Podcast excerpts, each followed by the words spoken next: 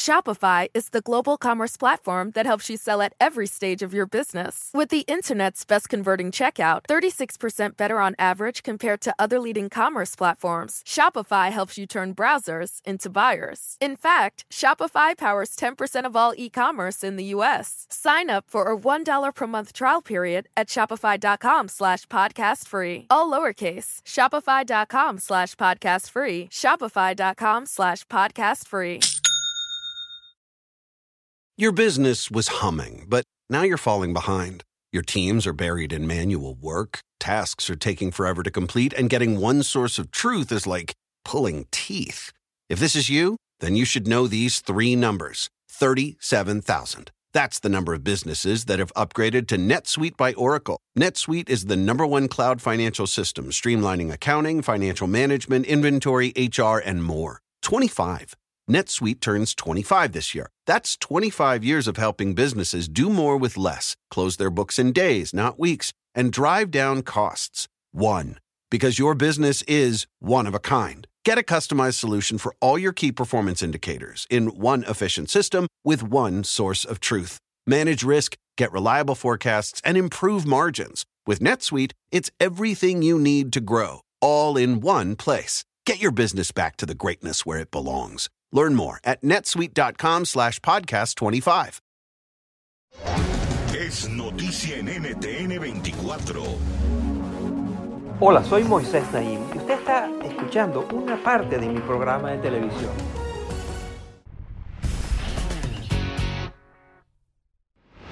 El 80% de la humanidad es religiosa, tiene una afiliación religiosa. Muchas veces uno piensa que tiene que haber una separación total entre la política y la religión, pero en la realidad cotidiana estas cosas se mezclan y son muy explosivas. Los políticos rápidamente tratan de buscar y buscar apoyos de grupos religiosos de diferentes tipos. Otros utilizan la religión para presentarse ante sus votantes. Para discutir todo esto hemos invitado a un experto. Él se llama Peter Mandeville y está afiliado a la Universidad de Georgetown, concretamente a un centro de investigaciones que se ocupa de estas cosas. El Centro Berkeley para la Religión, la Paz y los Asuntos Globales. Él también enseña políticas públicas y relaciones internacionales en la Universidad George Mason, ha sido asesor principal de la Oficina de la Religión y Asuntos Globales en el Departamento de Estado de los Estados Unidos y él es quien nos va a ayudar a entender qué sucede y qué está sucediendo en estos tiempos de cambio, de grandes disrupciones con la relación entre la religión, la sociedad y la política. A continuación, mi conversación con el doctor Peter Mandeville.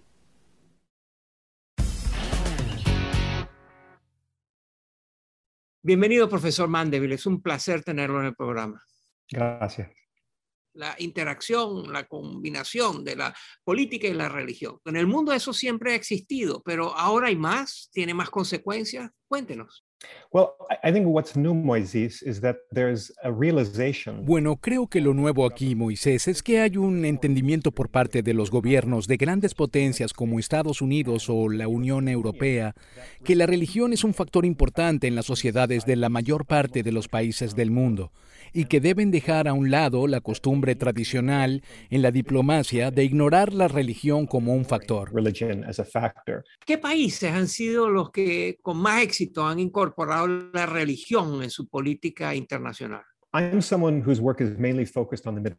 Soy alguien cuyo trabajo se ha enfocado en el Medio Oriente y durante décadas ha habido un número de países en esta región que han incorporado la religión como un aspecto de la política exterior, aunque de maneras muy diferentes.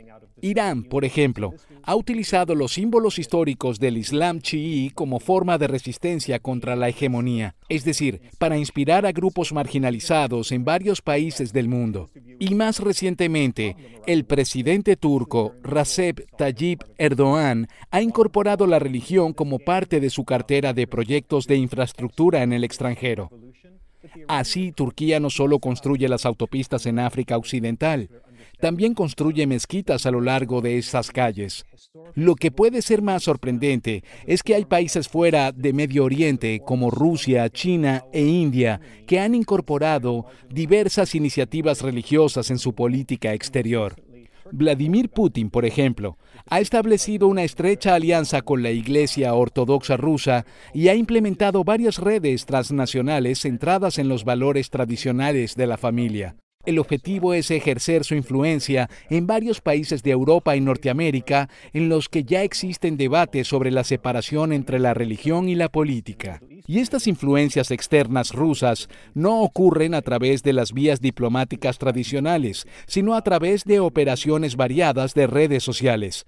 Incluso China, un país que solemos considerar como muy hostil hacia la religión en general, ha promovido el budismo chino como una forma de poder blando en países con poblaciones budistas que son parte importante de la llamada nueva ruta de la seda.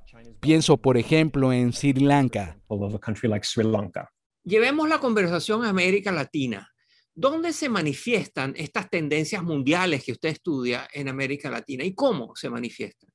Um, en Brasil, por ejemplo, algunas de las redes conservadoras que apoya y están conectadas con el presidente Bolsonaro son muy activas a nivel transnacional, específicamente en los países de habla portuguesa en África subsahariana. Allí se han vinculado con grupos conservadores, evangélicos y pentecostales con el fin de proporcionarles recursos y capacitación para ayudarlos a aumentar su influencia social y política. Estamos viviendo una época de polarización política en todas partes. Y las religiones no se salvan. ¿Cuál de las religiones es más vulnerable? ¿Cuál de las religiones del mundo está siendo más afectada por la polarización? Es una pregunta muy interesante. Hubo un informe que salió en los últimos años del Centro de Investigaciones Pew, el cual, a través de datos, demostraba cómo era posible identificar en varias religiones del mundo las mismas clases de fisuras. A menudo, cuando hablamos de divisiones religiosas, hacemos referencia a odios antiguos basados en diferencias teológicas. Por ejemplo, se habla de que la división suní en el Islam se remonta al siglo VII, pero cuando lo analizas más de cerca, ves con frecuencia que corresponden a otros tipos de divisiones sociales por ejemplo, entre personas de diferentes clases socioeconómicas o regiones, o con niveles de educación distintos. ¿Usted cree que hoy en día las religiones están siendo una fuente de paz, de estabilidad, de control de la violencia? ¿O más bien cree que las religiones están exacerbando estas tendencias? En las relaciones internacionales tendemos a enfocarnos más en la religión como el factor problemático de la ecuación, del modo en que las diferencias religiosas parecen causar e impulsar los conflictos. Creo que olvidamos que en muchos conflictos, desde Guatemala hasta Sri Lanka, los líderes religiosos han desempeñado con frecuencia un papel fundamental en el desarrollo de las negociaciones de paz. Debemos reconocer que de muchas maneras la religión es una fuerza neutral. No causa ni resuelve conflictos de forma predeterminada. Puede desempeñar ambos papeles dependiendo de quiénes sean los actores involucrados y del enfoque que se le dé a la religión. Muchas gracias, profesor Mandeville, por estar con nosotros hoy. Muchas gracias, Luis. Esto es Efecto Naim. Puede verlo todos los domingos por NTN 24, a las 7 de la noche en Washington, a las 6 de la tarde en Bogotá y a las 4 de la tarde en Los Ángeles. Your business was humming, but now you're falling behind. Your teams are buried in manual work, tasks are taking forever to complete, and getting one source of truth is like pulling teeth. If this is you, then you should know these three numbers 37,000. That's the number of businesses that have upgraded to NetSuite by Oracle. NetSuite is the number one cloud financial system, streamlining accounting, financial management, inventory, HR, and more. 25. NetSuite turns 25 this year. That's 25 years of helping businesses do more with less, close their books in days, not weeks, and drive down costs. One. Because your business is one of a kind. Get a customized solution for all your key performance indicators in one efficient system with one source of truth. Manage risk, get reliable forecasts, and improve margins. With NetSuite, it's everything you need to grow, all in one place. Get your business back to the greatness where it belongs. Learn more at netsuite.com slash podcast 25. Shopify is the global commerce platform that helps you sell at every stage of your business. With the internet's best converting checkout, 36% better on average compared to other leading commerce platforms, Shopify helps you turn browsers into buyers. In fact, Shopify powers 10% of all e-commerce in the US. Sign up for a $1 per month trial period at shopify.com slash podcast free. All lowercase, shopify.com slash podcast free, shopify.com slash podcast free.